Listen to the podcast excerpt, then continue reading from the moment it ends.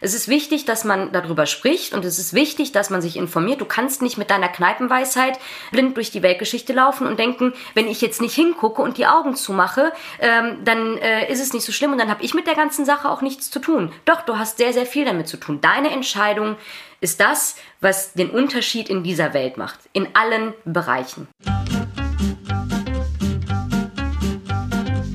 17 Ziele.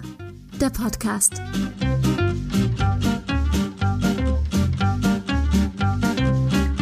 Schön, dass ihr am Start seid beim 17 Ziele Podcast. Wir reden über die Sustainable Development Goals, kurz SDGs. Und weil mir das jetzt neulich tatsächlich passiert ist, kurzer Hinweis in der Sache.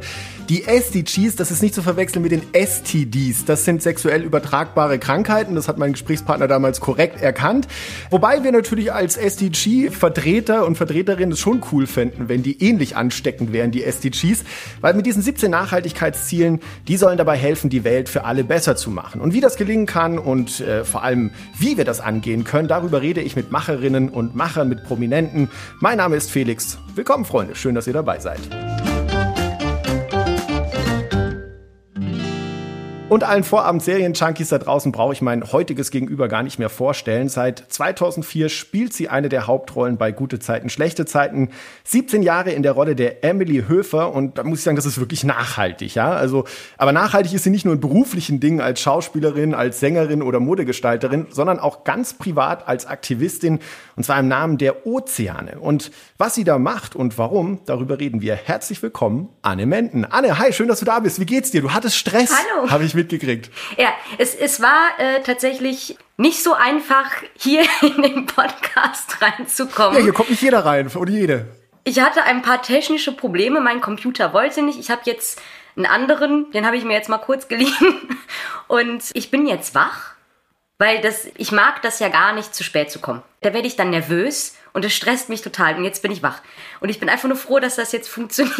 Wir bauen das mit Absicht ein, um einfach zu checken, ob unsere Gesprächspartnerinnen und Partner bereit sind, diese Hürden auf sich zu nehmen, um mit uns okay. über dieses wichtige Thema zu reden. Du hast den Test bestanden. Ich begrüße dich ganz Super. herzlich bei uns im Podcast, Anne. GZSZ, deine Schauspielerei und so weiter, das klammer ich heute tatsächlich ein bisschen mhm. aus, weil mich interessiert an der Alimenten heute ein ganz entscheidender Punkt. Du engagierst dich nämlich wahnsinnig für die Meere und für den Ozean. Ja, vielleicht mal ganz kurz, wo kommt diese Liebe für das Meer bei dir her? Oh Gott, ich habe immer schon eine ganz große Bindung zum Thema Natur gehabt. Ich bin so ein bisschen Dorfkind auch. Und ich fand es immer toll, durch die Wälder zu laufen. Und ich war auch schon immer so eine Wasserratte. Also sobald irgendwo ein Pool war oder ein See, war ich da drin. Und meine Mutter hatte immer ein bisschen Schwierigkeiten, mich da wieder rauszuholen. Und dann, wenn die Lippen dann schon blau werden und so. Ne? Ja. Also meine Tochter macht auch, mir ist kalt. ist okay, kalt. geh nochmal rein. Genau, original ich. Und ich hatte immer schon so eine, so eine, also ich war immer schon sehr begeistert von, von der Tierwelt und der Pflanzenwelt und das waren immer so Sachen, die mich total gefesselt haben. Damit konnte ich mich den ganzen Tag beschäftigen. Und es hat sich auch immer so ein bisschen durchgezogen. Und Tierschutz war für mich auch immer irgendwie so ein ganz selbstverständliches Thema. Aber, und ich glaube, das ist halt auch so ein bisschen der Punkt, man kennt halt dann diese Kampagnen, lass uns den Panda retten oder du kannst hier eine Patenschaft eingehen und rettest damit einen Tiger und dann hat man ja so ein bisschen das Gefühl, man tut halt irgendwie auch was. Und dadurch, dass man ja in so einer Gesellschaft lebt, in der einem ja auch viel vorgelebt wird, in dem man auch viel einfach so beigebracht bekommt, sind bestimmte Zusammenhänge erstmal gar nicht so klar, wenn man nicht alleine auf den Gedanken kommt, sich damit zu beschäftigen. Und ich war dann irgendwann im Urlaub und habe durch Zufall, das war gar nicht geplant, einen Tauchschein gemacht. Und hatte einen Tauchlehrer, der aus Deutschland kam, der ist ausgewandert und der war total in diesem Thema Meeresschutz und so drin und hat mir dann halt auch gezeigt, wie es außerhalb dieser Bereiche aussieht, wo die Touristen halt tauchen gehen. Und hat dann halt erklärt, wie das halt zusammenhängt. Und auf einmal bröckelte für mich diese Fassade an Dingen, die ich in dieser Gesellschaft gelernt habe und die für mich so normal waren oder die, mhm. also mein Verständnis hat sich einfach in diesem Bereich geändert. Und ich habe viele Dinge auf einmal anders gesehen. Ich möchte mal kurz reingrätschen. Wie war das für dich, das mhm. erste Mal das zu sehen? Weil also ich, ich tauche auch, meine Partnerin ist Meeresbiologin, mhm. und als die mir das erste Mal Dinge gezeigt hat, was da schief läuft unter Wasser und man die wirklich mhm. dann auch mal sehen kann.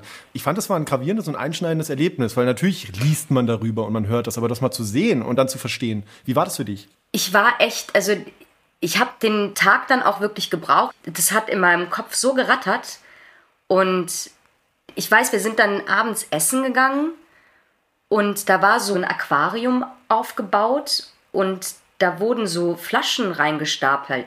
Also da war der Boden der Flaschen, dieser Plastikflaschen war abgeschnitten und ich habe da reingelegt, hä, wieso stapeln die denn hier Flaschen? Und oben der Deckel war abgedreht und dann haben die in diese Flaschen Krabben reingedrückt und haben die halt dann gestapelt, also die lebten und dadurch, dass die die in diesen Flaschen hatten und das Becken war ja auch mit Wasser gefüllt, konnten die halt viel mehr Krabben da reinpacken in dieses kleine Becken und natürlich auch entspannter rausnehmen, als wenn sie die jetzt einfach so reingepackt hätten. Und das war dann so, wo ich dachte, so warte mal, aber das passiert bei uns doch auch.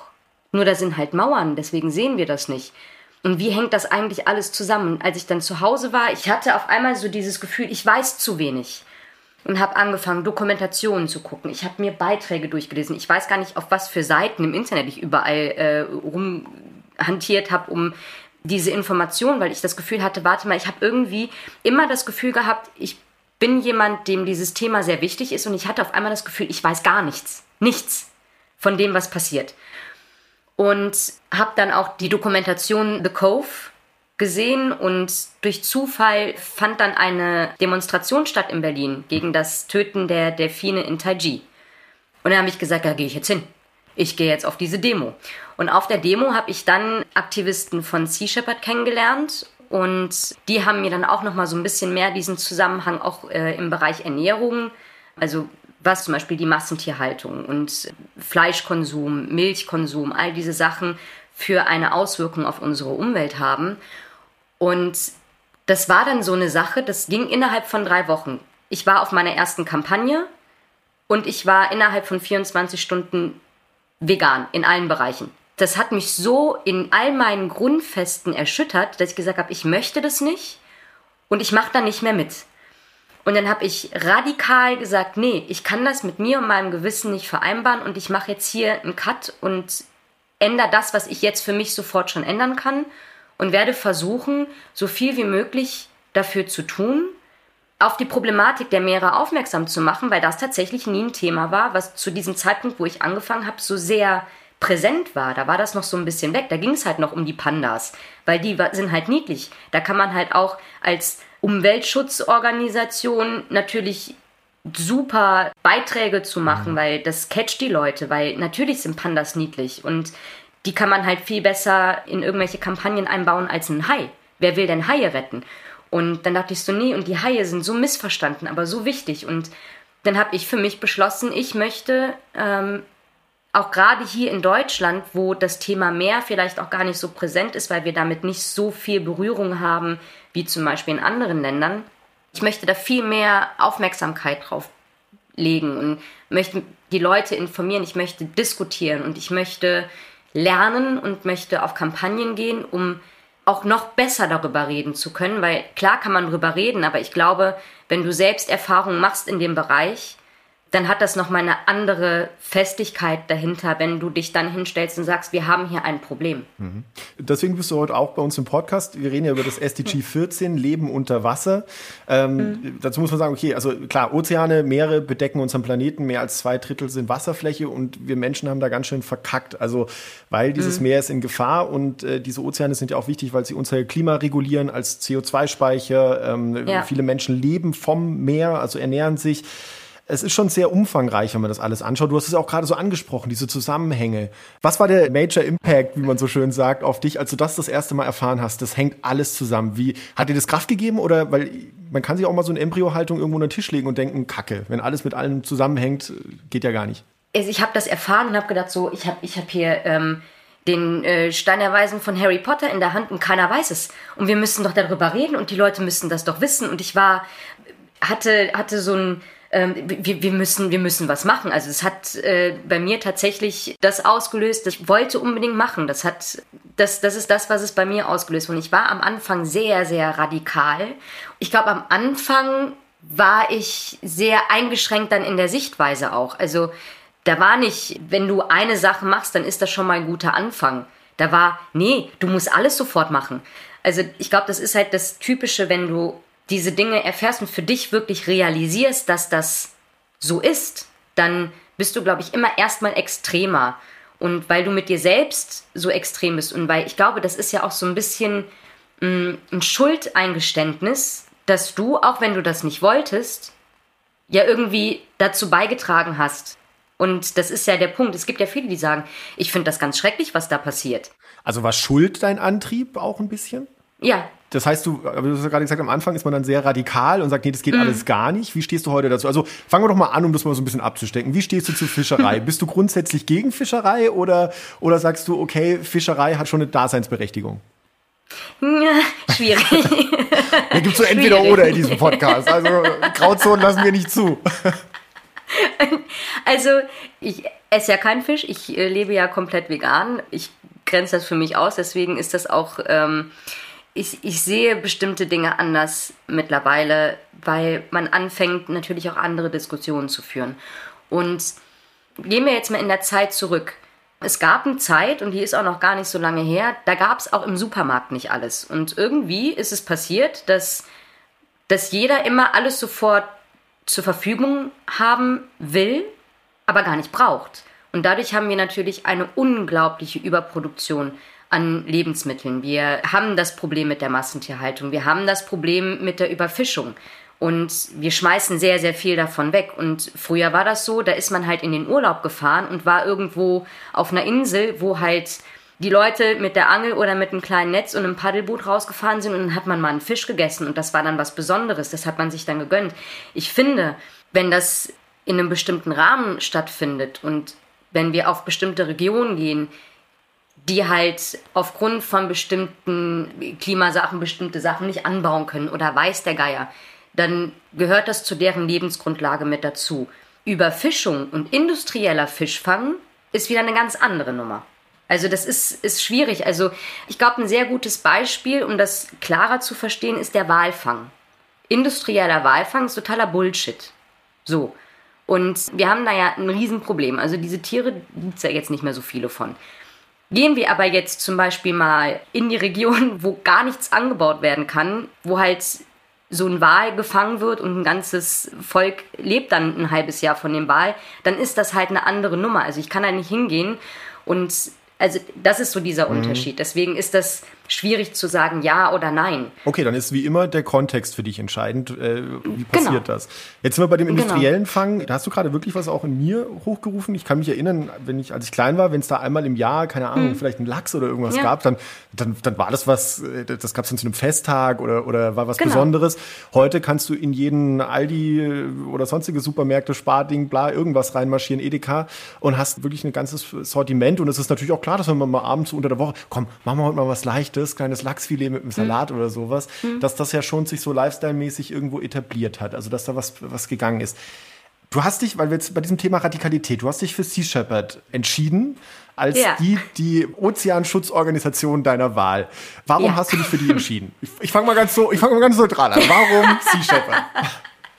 Weil ich habe für mich einfach beschlossen, es reicht mir nicht und es reicht auch der Situation, in der wir uns befinden und den Stand, den wir jetzt haben mit der Bedrohung der Meere. Es reicht nicht aus, sich irgendwo hinzustellen und ein Pappschild hochzuhalten, weil das interessiert kein Schwein.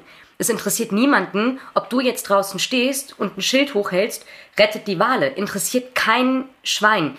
Du musst raus und du musst genau dahin, wo die Problematik ist. Wo zum Beispiel der illegale Walfang stattfindet, wo zum Beispiel illegale Fischerei und, und, und. Das sind alles Punkte, da musst du hin, da musst du dazwischen, du musst es dokumentieren, du musst an die Front, damit die Leute auch wissen, was passiert. Klar kann ich mit dir darüber reden, aber wenn ich jetzt sage, ich war vor Ort und das habe ich gesehen und das habe ich gefilmt und das ist das, was passiert, dann können wir ja auch der breiten Masse erst nahebringen, was für eine Problematik wir eigentlich haben. Bilder sind immer unglaublich wichtig, damit die, die vielleicht nicht vor Ort sein können oder nicht da sein wollen, verstehen, was da abgeht. Das ist immer ganz, ganz wichtig. Berichterstattungen sind wichtig.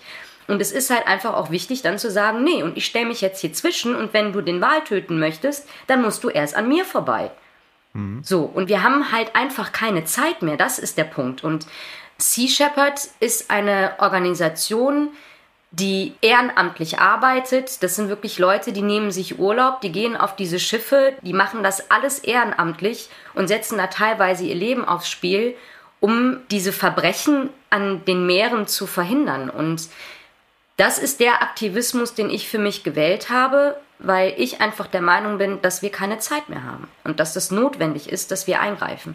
Reden wir doch erstmal über deine Kampagnen, bevor wir nochmal so auf die Rolle von Sea Shepherd zu sprechen kommen.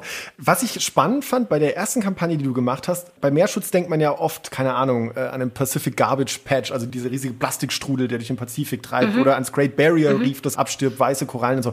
Aber du hast gesagt, nee, bei uns auch vor der Haustür, Ostsee, Nordsee, genau. da haben wir ein Riesenproblem. Was hast du denn da erlebt? Nee, die ersten beiden Kampagnen waren auf den Färöerinseln. Ah, okay, okay, dann fang doch mal da an. Okay. Ja, Färöerinseln, das ist ja auch sehr nah bei uns. Also es ist tatsächlich so, das ist auch das, was ich am Anfang gesagt habe. Hier in, in Deutschland hat man so das Gefühl, ja, das mit den Meeren und das, was da so passiert, das ist alles so weit weg. Das sind die Japaner, die machen da irgendwo was. Und man hat immer nicht das Gefühl, dass das bei uns irgendwie stattfindet.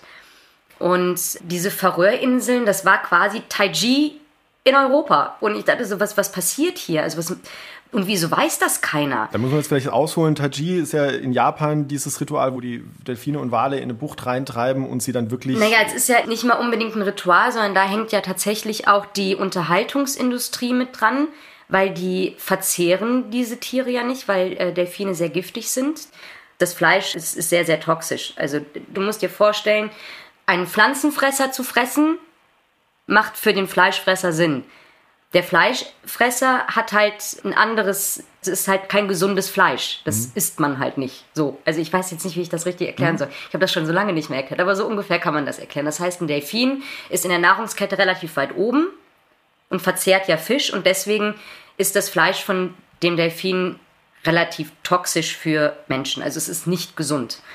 Und in Taiji ist äh, tatsächlich der Fall, dass diese Tiere in die Buchten getrieben werden und dann kommen Vertreter von zum Beispiel SeaWorld oder anderen Unterhaltungsparks, suchen sich die schönsten Tiere raus. Die werden dann da auch schon vortrainiert und der Rest wird halt einfach getötet und wird unter zum Beispiel Schulessen gemischt. Und der Witz bei der Sache ist, dass die Bevölkerung gar nicht weiß, dass sie teilweise Delfinfleisch essen. Mhm. Das ist eine ganz, ganz äh, krasse Maschinerie, die dahinter steckt. Und was passiert jetzt dann auf den Färöerinseln entsprechend? Färöerinseln ist äh, so ein bisschen eine andere Thematik. Da geht es um die äh, Grindwale, also die Pilotwale. Und ähm, die wandern eigentlich so ein bisschen an diesen Inseln vorbei. Und da gibt es so eine Saison, die geht so ungefähr fünf, sechs Monate. Und Färöinseln muss man sich vorstellen, da kannst du halt nicht wirklich was anbauen oder so. Die haben halt nicht die Möglichkeiten, jetzt da groß Weizen anzubauen mhm. oder so. Und früher war das tatsächlich ja die Nahrungsquelle. Also die waren früher sehr auf die Meere angewiesen als Nahrungsquelle. Die sind halt rausgefahren mit ihren Booten. Das waren halt damals die Paddelboote. Und dann haben die, die Schulen oder die Wahlschulen halt durch Geräusche in diese Buchten getrieben und an den Buchten standen dann andere und die haben dann halt drei, vier Wale rausgeholt und dann wurde dieses Walfleisch gegessen. Heutzutage ist das Tradition. Diese ganze Insel, das ist, das ist ein Irrsinn. Ich habe da gesessen und gesagt, was passiert hier? Da sind überall, also wirklich, die leben ihren Alltag und dann sieht irgendwo irgendjemand eine Wahlschule und da können die in der Kirche sitzen, das ist total egal. Dann gibt es einen Rundruf und diese, also alle, die da leben, bewegen sich in Richtung von einer Bucht, die genannt wird. Das Ding ist voll, das ist wie ein Volksfest. Und dann springen die in diese, also mittlerweile sind es ja Motorboote und das macht es auch so unfair, weil das hat ja nichts mehr mit dem zu tun, wie es früher mhm. lief. Das ist ja was ganz anderes mittlerweile. Und dann kreisen die diese Wahlschule ein und da ist das nicht mehr so, dass dann drei, vier Tiere rausgeholt werden, sondern diese ganze Wahlschule wird einfach getötet. Und das ist bei denen Volkssport. Das ist Tradition. Die machen das aus Tradition. Die dürfen das Walfleisch nicht verkaufen, also das hat für die keinen wirtschaftlichen Zweck. Und da wird halt ein Teil von genommen Und das ist dann wie so, okay, ich snack jetzt mal so ein Chips beim äh, Netflix and Chill. Also das ist keine wichtige Nahrungsgrundlage mehr für die. Es ist mittlerweile sogar so, dass die Ärzte sagen, also Schwangere sollten das nicht unbedingt essen. Und ähm, in dem Fall ist es aber so, wenn du eine ganze Wahlschule auslöschst und dann reden, wir reden hier nicht von fünf, sechs Tieren, sondern wir reden teilweise von, also wenn ein Grind, also Grinderdrapp nennt sich das, mhm. wenn ein Grinderdrapp stattfindet, sind das teilweise bis zu 200 Tiere auf einmal. Und das findet halt über sechs Monate statt. Das heißt, es kann halt sein, dass dann in einer Saison über 1400 Wale getötet werden. Aus Tradition. Und das ist halt übel, weil wir reden halt wirklich davon, dass halt auch die Generationen, die sich noch nicht fortpflanzen konnten, also die nicht dafür sorgen konnten, die werden ja auch mit ausgelöscht. Ja. Und wenn man sich dann diese Bilder anguckt, dann liegen diese toten Wale in dieser Bucht. Die Buchten sind ja rot. Das ist ja wirklich ganz, ganz schlimm. Das zerreißt einen auch wirklich, weil du hörst diese Tiere schreien, weil die eine sehr, sehr starke Bindung haben. Das heißt, eigentlich müssten die nur einen Wal in die Bucht treiben und alle würden hinterher schwimmen, weil die ihr Familienmitglied nicht alleine lassen würden. Und dann siehst du diese Muttertiere und daneben ist dieser viel, viel kleinere Wal. Und dann sehen die, wie, wie die Gegend, also das ist ganz, ganz furchtbar. Und dann setzen dann die Fähringer ihre Kinder auf die toten Wale und machen lustige Fotos und finden das ganz toll. Und das ist für mich ganz, ganz, ganz, Aber ganz das, schlimm. Verstehe ich dich richtig, das ist ein rein traditionelles Ding, weil mittlerweile Nahrungsversorgung mhm. sollte ja in modernen mhm. Zeiten für so eine Insel kein Problem mehr sein. Ja, das Lustige ist sogar, dass in diesen Supermärkten auf den Färöerinseln gibt es mehr veganen Käse als in Deutschland. Okay. Also, also, wirklich, diese Abteilung für allein Veganer, das muss man sich mal überlegen. Also wir reden hier von veganem Käse. Die haben da eine Auswahl, das ist immens. Alter, ich habe jetzt eine Million Fragen dazu, ähm, weil, also, was, fang mal, jetzt fange ich ein bisschen technokratisch erstmal an, weil ich bin Journalist und ich bin mir ziemlich sicher, es gibt ein EU-Recht, was äh, Schweinswale und andere schützt, äh, wonach ja, sowas eigentlich ähm, stattfindet. Da haben wir aber das Problem, das heißt, die Färöerinseln unterliegen zwar der dänischen Krone, sind aber autonom.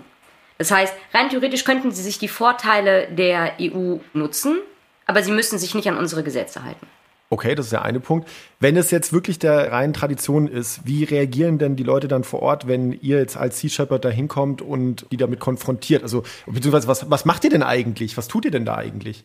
Wir mussten die Kampagne dann tatsächlich so ein bisschen anpassen, weil auf den Färöerinseln dann einfach Gesetze aufgerufen worden sind, um uns halt die Arbeit da etwas schwieriger zu machen. Ja, und dann gab es zum Beispiel so, wenn du so aussiehst, als könntest du möglicherweise vorhaben, einen Grinderdrapp zu stören oder zu verhindern, wirst du 24 Stunden weggesperrt. Okay. Also das ist denen sehr, sehr wichtig. Okay, das heißt, da findet dann auch gar keine Annäherung irgendwie jetzt statt, dass man dann sagt, okay, wir müssen nochmal drüber reden, sondern die sind dann da in ihrer Tradition so verhaftet, dass sie da gar nicht raus wollen. Die machen einfach weiter, ja. Mhm. Und es ist ja auch so, dass man natürlich auch versucht hat, über die EU da äh, ranzukommen. Ne? Ganz klar. Und es war aber tatsächlich dann eher so, dass die hingegangen sind und sich Unterstützung von Dänemark angefordert haben, weil sie sich von den Aktivisten bedroht gefühlt haben. Und dann war die dänische Marine da, um sicherzustellen, dass. Ähm, Damit ihr da nicht irgendwie reinfahrt in die Parade. Ja. Hm? Krass. Das ist wieder so ein Fall von, muss man sagen, so, äh, Kategorie Dummheit der Menschheit. Also da verlasse ich jetzt mal den Boden des neutralen Fragenstellers hier. Ja. Nee, weil das ist wirklich was, oder neulich hast du das gelesen, im Juli, glaube ich, war das. Äh, da haben dann Leute einen Schweinswal eingekesselt, ich weiß gar nicht mehr wo genau, ich glaube auch in der Ostsee irgendwo, mhm. und haben die dann so lange festgehalten und Fotos mit den Kindern gemacht, bis das Viech quasi gestorben ist. Also ja. ähm, Warum es, lässt man die Tiere nicht einfach in Ruhe? Also warum, ich, ich, ich verstehe das gar nicht. Also ich bin ja auch jemand, Du kannst mit mir nicht diskutieren. Es gibt einfach so Sachen. Ich bin ein sehr toleranter Mensch und ich würde mit dir auch nicht diskutieren, wenn du neben mir sitzt und du hast ein Stück Fleisch auf dem Teller. Ist deine Entscheidung und ich zwinge dir kein Gespräch auf. Wirklich. Also ich bin ein, ein sehr toleranter Mensch. Ich habe meine Meinung und ich denke auch, es bringt überhaupt gar nichts, nur um sich zu schießen, weil damit können wir ja nichts verändern. Wir müssen vernünftig miteinander reden, um eine gemeinsame Lösung zu finden für ein Problem, das wir alle haben und das uns alle betrifft. Und wir müssen alle etwas dafür tun, weil wir leben alle auf diesem Planeten und wir hinterlassen alle unseren Fußabdruck. Also ist es die Aufgabe von jedem, jetzt etwas zu tun, weil wir haben halt einfach alle gemeinschaftlich echt Mist gebaut. In allen Bereichen. Wir sind die größte Katastrophe, die diesem Planeten passieren konnte. Und wir sollten jetzt langsam mal wieder anfangen zu begreifen, dass wir nicht äh, einen auf King Louis machen können, sondern dass wir ein Teil eines großen Ganzen sind. Diese ganze Welt ist ja wie so ein Uhrwerk. Wir können nicht hingehen und einfach irgendwelche Zahnräder rausnehmen und dann davon ausgehen, dass das Ding immer weiterläuft. Das funktioniert nicht. Das, äh, jetzt habe ich aber nicht verstanden. Was ist jetzt der Punkt, den du nicht diskutieren würdest? Auf keinen Fall? Ähm, der Punkt, den ich zum Beispiel nicht diskutieren würde, sind diese Aquarien. Dann kommen dann, ja, aber ich wollte meinem Kind wenigstens einmal, ich finde das ja ganz schrecklich, was da passiert. Und ich habe ja auch diese Beiträge gesehen. Aber ich äh, wollte meinem Kind wenigstens einmal ermöglichen, da reinzugehen. Aber ich würde das jetzt auch nicht mehr machen. Nee, du Dummbratze. Du bist da reingegangen, du hast den Eintritt bezahlt. Ob du jetzt einmal dahin latscht oder zweimal oder dreimal, ist doch völlig Latte. Du bist hingegangen und du hast das unterstützt mit deiner Eintrittskarte. Du bist der Grund, warum es die Scheiße noch gibt. Und wenn du halt nun mal nicht auf Hawaii lebst, dann ist es vielleicht einfach so, dass du nicht unbedingt jeden Tag einen Delfin siehst. So, leb damit. Leb halt damit. Aber müsstest du nicht dann in aller Konsequenz dann auch an der Tiefkühltruhe irgendwo im Supermarkt stehen und wenn dann einer da halt irgendwie einen, einen, Meeresfisch rausnimmt, dann sagen, Alter, du supportest das auch mit. Also das ist genau das Gleiche. Also ich, das, ich, und da sind wir dann wieder dabei. Aber es, es macht halt, es macht kein, guck mal, ich, ich kann mit dir jetzt easy darüber sprechen. Ich kann dir meine Meinung sagen, aber wir haben ein, ein sehr respektvolles Gespräch, was dieses Thema angeht. Wenn ich jetzt ohne dass du mich gefragt hättest, auf dich zukomme und würde dich gleich zukacken, würdest du auch denken, immer, äh, geht's dir noch? Und das würde überhaupt gar nichts verändern. Mhm. Es ist wichtig, dass man darüber spricht und es ist wichtig, dass man sich informiert. Du kannst nicht mit deiner Kneipenweisheit blind durch die Weltgeschichte laufen und denken, wenn ich jetzt nicht hingucke und die Augen zumache, ähm, dann äh, ist es nicht so schlimm und dann habe ich mit der ganzen Sache auch nichts zu tun. Doch, du hast sehr, sehr viel damit zu tun. Deine Entscheidung ist das, was den Unterschied in dieser Welt macht. In allen Bereichen. Ist einfach so. Du wohnst nicht in Afrika, dann wird dir wahrscheinlich auch kein Löwe über den Weg laufen, dann guck halt eine Doku. Aber lass den Löwen in Ruhe und sperr den nicht ein, weil der gehört nicht eingesperrt. Also das ist so, da, da, da hört es bei mir auf. Zoos und Aquarien, da hört es bei mir richtig auf. Bin gar kein Fan von. Und dann diese, das ist ja das Geilste, wenn die dann kommen, ja, aber wenn es die Zoos nicht geben würde, würde es bestimmte Tierarten gar nicht mehr geben auf der Welt. Ja, nee, wenn es diese dummen Menschen nicht geben würde, die die ganze Zeit da draußen rumlaufen und auf Trophy Hunter machen und die Umwelt kaputt machen würden, dann also es geht nicht der Zoo rettet die Tiere. Also wo, warum gibt's die denn nicht mehr? Nicht äh, also weißt du, was ist das für ein Schwachsinn? So der Mensch macht's kaputt und sagt, na ja, aber deswegen müssen wir die Tiere jetzt einsperren, weil sonst sind sie nicht da. Wie dumm ist das? Was ist das denn für, für eine Doppelmoral? Also Nee, weißt da, du, aber also, also da, da, mal, da an der Stelle, kurz, da kretsch jetzt mal rein, weil äh, Riesenkompliment an der Stelle, weil ich oft in meiner Karriere schon mit Schauspielerinnen und Schauspielern Interviews geführt habe, die sich für irgendwas engagieren. Du bist also so viel Leidenschaft und Feuer bei dem Thema, das habe ich selten erlebt, weil oft ist ja dann der Vorwurf, ja, das machen die so aus PR-Gründen und Ding. Aber okay, also ich äh, würde dir jetzt auf jeden Fall schon mal definitiv abnehmen, dieses Thema ist eine Herzensangelegenheit von dir. Lass uns doch mal jetzt ein bisschen den Blick weiten Richtung, wo muss man drehen, was kann man tun tun. Welche Rolle spielt für dich Politik an dieser Thematik? Finde ich sehr, sehr wichtig. Es ist tatsächlich so, dass die Politik nicht besonders förderlich ist, was das Ganze angeht. Da können wir zum Beispiel auch wieder auf den Bereich industrielle Fischerei zurückgehen. Das kann man sehr gut zum Beispiel an dem Thunfisch sehen. Also Thunfisch ist vom Aussterben bedroht wird halt nur nicht groß kommuniziert. Ja, das wäre wirklich, Leute, bitte brennt euch das jetzt ins Hirn ein. Das ist nämlich auch so ein Punkt. Wenn Leute ja. bei mir in der Pizzeria irgendwie eine Thunfischpizza bestellen, ich bin auch keiner, der dann die Fresse aufmacht und sagt, nein, gell, weil ich schon, dass der Thunfisch vom Aussterben bedroht ist. Mhm. Aber Leute, wirklich, wenn ihr das jetzt hört, der Thunfisch ist einfach vom fucking Aussterben bedroht. Schreibt es mhm. euch auf. Thunfisch im Salat ist nicht geil, er ist auf der Pizza nicht geil. Wo er geil ist, ist im Meer, wenn er schwimmt. So, und der Thunfisch ist äh, tatsächlich für unsere Gewässer und auch für die Gewässer um die Balearen rum sehr, sehr wichtig, weil der gehört auch zu den Spitzenprädatoren und die sind für das Gleichgewicht des Ökosystems einfach auch sehr wichtig. Diese Spitzenprädatoren sorgen dafür, dass die Meere äh, gesund bleiben. Haie sind dafür zum Beispiel auch sehr wichtig. Und es ist so, der Thunfisch ist vom Aussterben bedroht, aber mit Thunfisch lässt sich natürlich viel Geld verdienen. Es gibt zum Beispiel auch Lagerhallen, ich glaube in Japan, die fischen hier den Thunfisch raus, bringen den darüber, packen den da rein, frieren den ein als Wertanlage, weil die ganz genau wissen, den gibt's bald nicht mehr. Die plädieren ja schon darauf, dass das Ding bald nicht mehr da ist. Und dann haben die aber noch Lagerhallen voll. Das musste die mal, es ist bescheuert. Und im Bereich Politik ist es so, dann gibt es natürlich Leute, die sagen, so, also Wissenschaftler, die mit der Regierung zusammenarbeiten, die sagen so, der Thunfisch ist vom Aussterben bedroht. Wir haben einen Bestand von XY. Damit der Bestand sich erholt, dürfen wir nur noch die und die Prozentzahl des Bestandes jährlich fangen, damit sich der Bestand erholen kann. Sagen wir mal, äh, wir haben 20 Fische, dann sagen die, ihr dürft zwei rausnehmen, damit die restlichen 18 dafür sorgen können, dass dann wieder mehr da ist. Dass wir dann irgendwann 40 mhm. haben oder so. Also damit dieser Bestand der Fische sich erholen kann. Genau, die Fangquote, um die geht's. Und dann gibt's noch die Aussage, wenn wir so und so viel Prozent fangen, dann würde der Bestand so bleiben. Das ist die Empfehlung, die ausgesprochen wird. Und dann geht die Regierung hin und sagt, okay, dann nehmen wir mehr. Und alle so, hä? Huh? Habe ich jetzt nicht verstanden. Haben wir nicht gerade darüber gesprochen, dass es vielleicht Sinn macht, weniger zu fangen, damit wir den einfach auch behalten? Verstehe ich jetzt nicht. Also es muss eine Aufgabe der Regierung auch sein und der Politik auch sein, sowas ganz klar zu kommunizieren und zu sagen, Leute, es gibt halt jetzt keinen Thunfisch mehr in den Läden, weil der ist vom Aussterben bedroht. Gibt's nicht. Du findest ja auch keine Nashornpizza im Tiefkühlfach. Da würde jeder denken, na, man tickt ja alle noch ganz sauber, es gibt bald keine Nashörner mehr. Hm. Aber Thunfisch. Also das macht halt keinen Sinn. Okay, also das heißt, äh, da ist einmal die Fangquote ganz entscheidend. Dann ist ja noch das Thema mhm. mit dem Beifang. Das hast du in, ich habe mhm. ein YouTube-Video von dir gesehen, da wurde das auch so ein bisschen thematisiert. Was hat es jetzt mit dem Beifang dann auf sich? Beifang ist tatsächlich auch ein großes Problem. Also das Ding ist halt, du kannst es kaum kontrollieren und du kannst nie feststellen, wie viel Fisch eigentlich wirklich gefangen wird, weil du hast dann diesen Trawler, also dieses große Fischfangschiff, Quasi so eine schwimmende Fabrik sind das ja, also das ist ja Wahnsinn. Ja, ja, das ist also unfassbar. Die müssen sich Lizenzen holen. Das heißt, die bezahlen dann für eine Lizenz und dürfen dann so und so viel Tonnen von der Fischart oder so und so viel von der und so. Und dafür gibt es diese Lizenzen. Jetzt sind die irgendwo da draußen auf den Weltmeeren unterwegs. Da ist ja keiner, der das kontrolliert.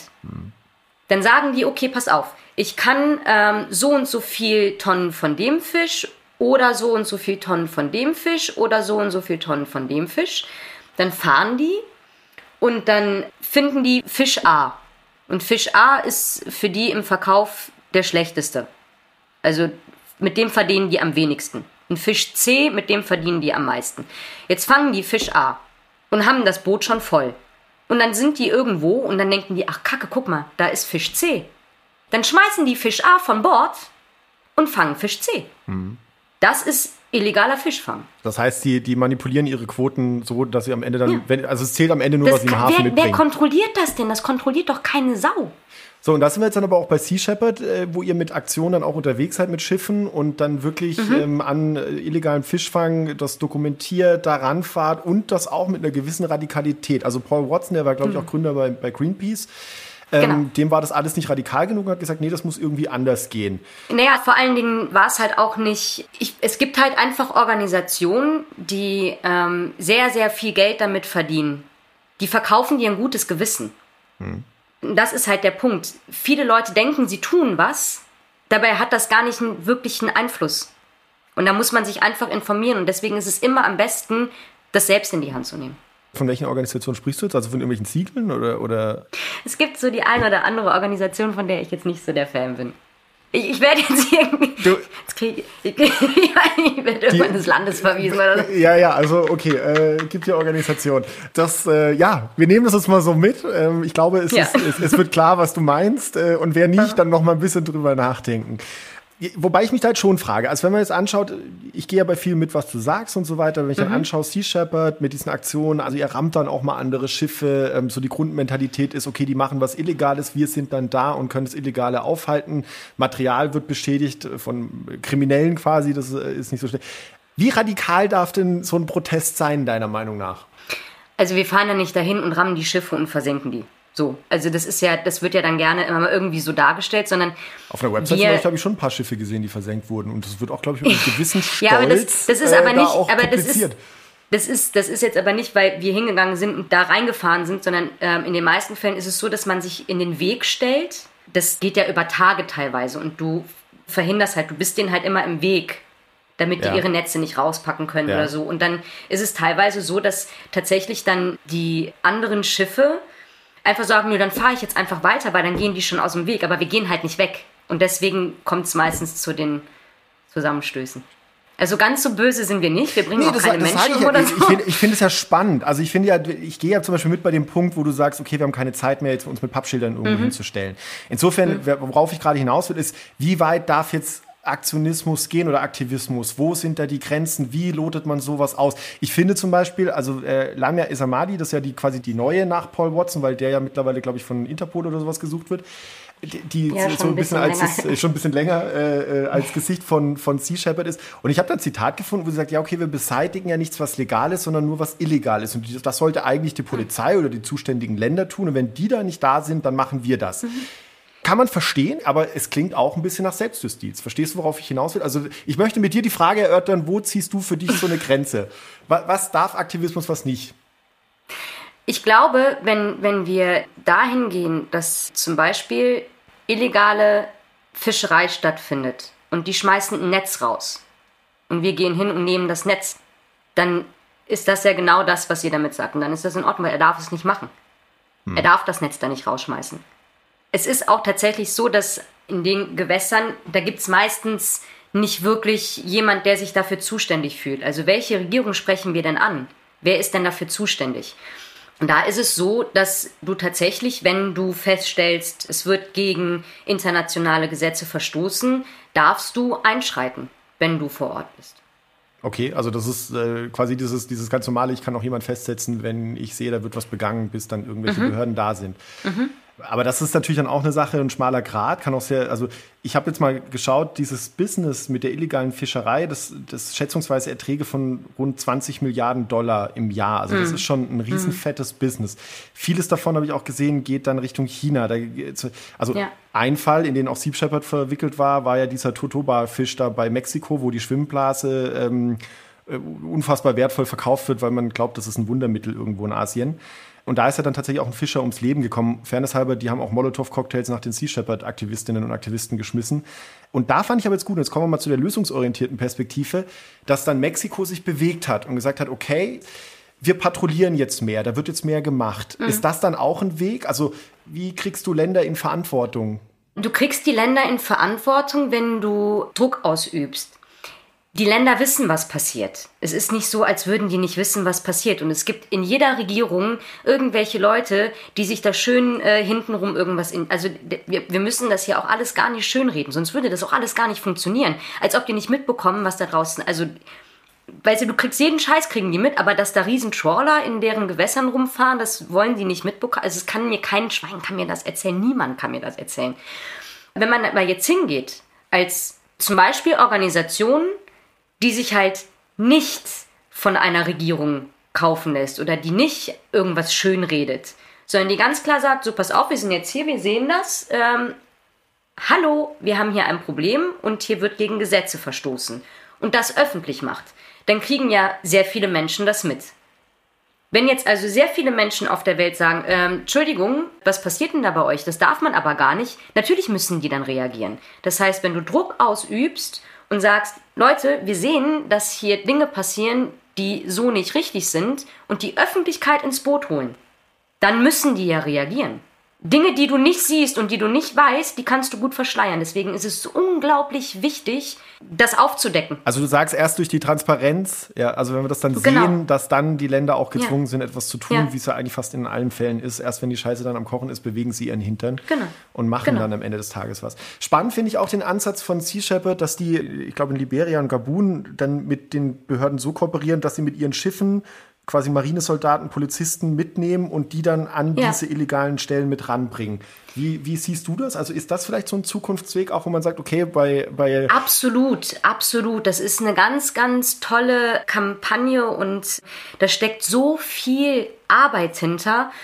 Und die haben ja tatsächlich auch gar nicht die Möglichkeiten, das alles so zu kontrollieren. Und ähm, wenn man sagt, pass auf, erstens fischen die euch eure Gewässer leer, das illegal. Und das ist ja so der Witz dabei. Das sind ja ähm, teilweise Länder, denen es vielleicht auch jetzt nicht so gut geht. Und dann werden sie auch noch beraubt quasi. Weil, so. Also da geht's ja in ganz andere Bereiche. Das ist ja schon so ein bisschen knirscht, das ganze Thema. Und äh, wenn man dann mit einer Regierung zusammenarbeitet, gerade eine, die vielleicht alleine gar nicht in der Lage ist, das zu stemmen und sagt, pass auf, wir helfen euch, eure Umwelt zu beschützen und das, was ihr habt, was euch ja wichtig und wertvoll ist, zu schützen und stehen euch da zur Seite und zeigen euch, wie diese Dinge funktionieren, wie kontrollieren wir diese Bücher, wie kontrollieren wir diese, äh, diese Schiffe. Und das Ding bei dieser illegalen Fischerei ist ja, dass da geht's ja dann auch noch um Menschenrechte. Also äh, das ist ja eine Katastrophe, die Zustände auf diesen Schiffen.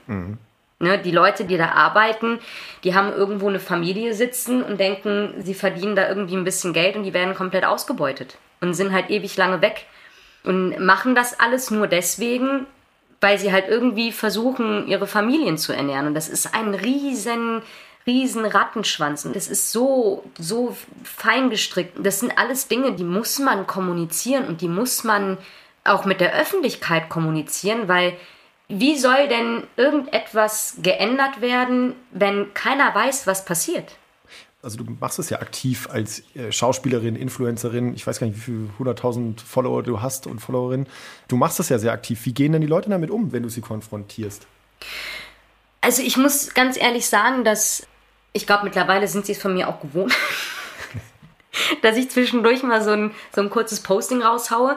Aber ich achte schon immer sehr drauf, dass ich nicht sage, du musst und du musst und du musst, sondern ich informiere einfach nur über einen Zustand, den wir gerade haben. Ja. Und was du mit der Information machst, ist dann deine Sache. Ich sag dir nicht, du musst das und das machen, ich gebe dir aber eine Idee und sag, du könntest zum Beispiel das oder du könntest das. Und selbst ein Schritt oder selbst das ist schon hilfreich. Und alleine die Tatsache, dass du schon weißt, was abgeht, ist schon ein Schritt mehr. Und lebst das ja aber auch für dich dann vor. Also du, du ziehst ja für dich offensichtlich viele Ja. Konsequenzen in deinem Leben dann auch. Ach, was heißt Konsequenzen? Also ich habe nie das Gefühl, dass ich irgendwas äh, verpasse oder vermisse. Ich bin ein sehr glücklicher und ähm, manchmal ausgeglichener Mensch. Liegt aber vielleicht eher daran, dass all die Ideen, die ich so in meinem Kopf habe, immer dafür sorgen, dass ich acht Stunden brauche, bis ich mal einschlafe, weil mein Kopf rattert und rattert die ganze Zeit. Aber ich finde immer dieses, du verzichtest auf was oder du ziehst so viele Konsequenzen. Es ist nicht schwer. Das ist überhaupt nicht schwer. Du musst einfach nur wissen, wo liegen deine Prioritäten. Natürlich gibt es auch ganz tolle Designertaschen. Aber macht mich das jetzt aus? Also bin ich jetzt ein besserer Mensch, nur weil ich mir die Designertasche kaufe, die aus Leder ist? Und wollen wir jetzt über die Verarbeitung davon reden? Wollen wir, also ist ja auch nicht so cool mit Wasser und Leder und so. Und äh, alle denken, ja, es ist ja so ein natürliches Material.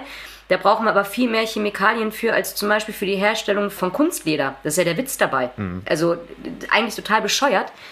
Aber meine Prioritäten liegen anders. Und weil ich diese Dinge nicht als wichtig empfinde, weil ich der Meinung bin, dass einen Menschen ganz andere Dinge ausmachen, habe ich auch nie das Gefühl, dass ich jetzt groß auf irgendwas verzichte oder ähm, sage, okay, ich muss mich immer irgendwie dazu bringen, auf meinem Weg zu bleiben. Das ist die perfekte Überleitung, liebe Anne, zu unserer letzten Rubrik. To-Dos. So Leute, jetzt rüttelt euch nochmal wach, macht euch munter, weil ihr seid gefragt. Anne hat es ja gerade gesagt, es geht nicht darum, auf irgendwas zu verzichten, sondern einfach mal für sich selbst zu überlegen, was man denn alles tun und machen kann. Die To-Dos, ihr könnt jetzt aktiv werden. Liebe Anne, hast du eine Idee, wenn wir über das Thema Meere und so weiter reden? Was können wir denn ausprobieren? Das klassische, äh, der Plastikstrohhalm, also ich meine, äh, grundsätzlich ist es immer gut, auf Plastik zu verzichten. Da geht schon mal los. Das sind Dinge, die kann, glaube ich, aber auch jeder gewährleisten. Und da sind wir ja auch in vielen Bereichen schon sehr viel weiter. Aber zum Beispiel auch den Konsum von tierischen Lebensmitteln zu reduzieren, weil tatsächlich sehr, sehr, sehr viel Wasser verschwendet wird, verbraucht wird und auch verschmutzt wird. Also wir haben ähm, viele Massentierhaltungsanlagen, teilweise auch nah an den Meeren, nah an Gewässern. Und die Ausscheidungen der Tiere und all diese Dinge verschmutzen tatsächlich die Gewässer. Also die kippen und dadurch findet da auch kein Leben statt. Also auch damit kann man sehr, sehr großen Einfluss auch auf diese ganze CO2-Geschichte. Also das hat einen sehr, sehr großen Einfluss tatsächlich, größer als vielleicht andere Dinge. Also man kann tatsächlich mit der Ernährung sehr, sehr viel ausrichten. Und zum Beispiel dann auch die Klamotten. Also mal zu gucken, wie sind meine Klamotten gefärbt worden.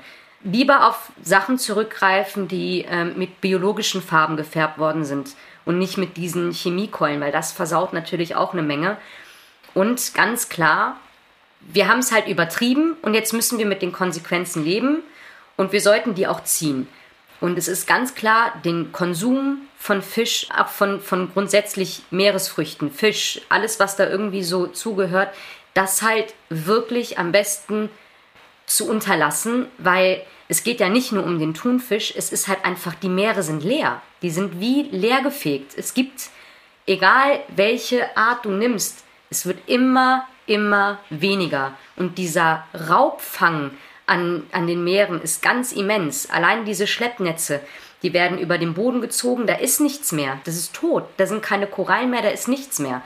Und einfach mal bei sich mal ganz kurz innezugehen und zu sagen, okay, sterbe ich jetzt nur, weil ich darauf verzichte oder ist mir die Zukunft unseres Planeten und dass die nächste Generation vielleicht auch noch die Wunder dieser Welt erleben kann und sehen kann, wie toll, bunt und vielfältig die Meere und unsere Natur sind. Ich glaube, dafür müssen wir das machen. Wir müssen uns so ein bisschen ins Gewissen holen. Unsere Generation hat es halt ordentlich verkackt. Und für die nächste sollten wir das wieder aufräumen. Es kann nicht die Aufgabe der nächsten Generation sein, unseren Mist wegzuräumen. Eben. Und vor allem ins Aquarium zu gehen. Das wäre dann so. Ja. Geht nicht ins Aquarium. Geht nicht ins Aquarium. Lass den Scheiß. Okay, also nehme ich mit als Aufgabe. Ihr könnt euch mal Gedanken machen, vielleicht zu einem Essen, das ihr kocht oder vielleicht auch zu einer Lieblingsklamotte, die ihr habt, mal zu schauen, wie viel Rohstoff steckt denn da wirklich drin und wie viel Wasser, virtuelles Wasser ist da so ein Stichpunkt, wie viel Kunststoff, wie viel Färbemittel. Das mal zu recherchieren und wir gehen dann einfach mal an der Theke auch vorbei und sagen, okay, äh, muss jetzt wirklich nicht sein oder die Thunfischpizza muss auch nicht sein. Das ist wirklich. wirklich Übrigens äh, eine ganz tolle Empfehlung, die ich noch äh, rausgeben kann, gerade zum Thema Wasser ist äh, tatsächlich die Dokumentation Cowspiracy. Also das ist eine, eine ganz, ganz tolle Dokumentation, die das auch nochmal wirklich super erklärt. Also wer sich da vielleicht nochmal mehr informieren will, kann sich das gerne angucken und natürlich dann den zweiten Teil Seaspiracy, das erklärt halt auch nochmal den Konsum in der Fischerei. Filmtipp noch oben drauf. Liebe Anne, ich danke dir ganz, ganz, ganz herzlich für dieses Gespräch. Bitte behalte dir das Feuer, die Leidenschaft. Ich finde es großartig. Das, äh, das macht einfach Spaß, als Interviewer das mitzuerleben. Behalt's dir bei und für deine Zukunft alles Gute. Mach's gut. Dankeschön. Tschüss.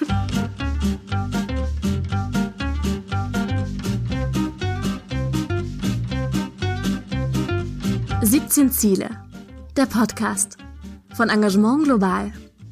Im Auftrag des Bundesministeriums für wirtschaftliche Zusammenarbeit und Entwicklung. Moderation Felix Seibert-Deiker. Produktion Audiotextur.